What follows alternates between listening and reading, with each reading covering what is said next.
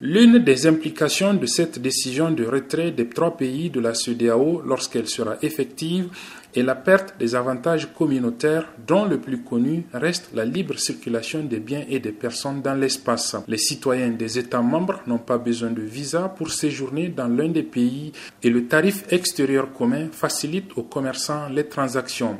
Chez Bouchambiano, secrétaire général d'un des syndicats des commerçants de la place. Le tarif extérieur commun de la CDAO permet, lorsque nous produisons au Niger, je prends l'exemple du ciment, il peut aller librement circuler dans les 15 pays de, de la CDAO. Donc c'est un avantage que nous allons perdre.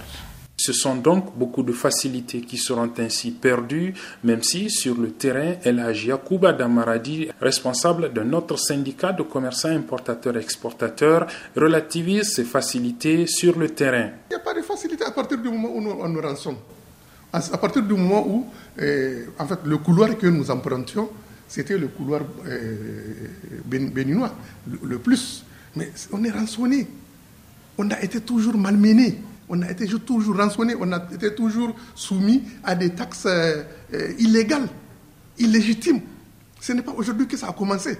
Ce sera sans doute donc difficile pour eux comme pour tous les autres, mais s'inscrivant dans la dynamique collective actuelle, chez Bouchambiano et El Haj Yacouba Damaradi sont animés par beaucoup d'espoir. Il faut s'armer de courage pour affronter cela.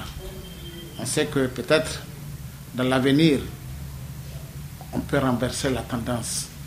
Au lieu que nous soyons un pays importateur, nous allons être un pays exportateur. S'il y a conséquences, elles ne peuvent être que bénéfiques.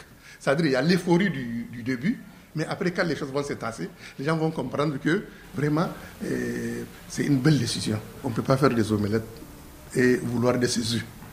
On ne peut pas avoir les deux. On ne peut pas vouloir son beurre et vouloir aussi la région de son beurre. Il y a quelque chose à mettre. Et ça, nous allons le mettre. Des espoirs partagés par l'acteur de la société civile, Abdou Maman Lokoko. Quand on regarde de près, effectivement, euh, ces trois pays n'ont pas accès effectivement à la mer. Mais la situation dans laquelle nous sommes aujourd'hui, elle, n'est pas aussi pire que si on n'est plus dans, dans la CDAO puisque déjà les sanctions, vous voyez, c'est l'air seulement que nous, en tout cas pour le cas du Niger, c'est l'air seulement qu'on ne nous a pas bloqué. Abdul Razak Idrissa à Niamey pour VOA Afrique.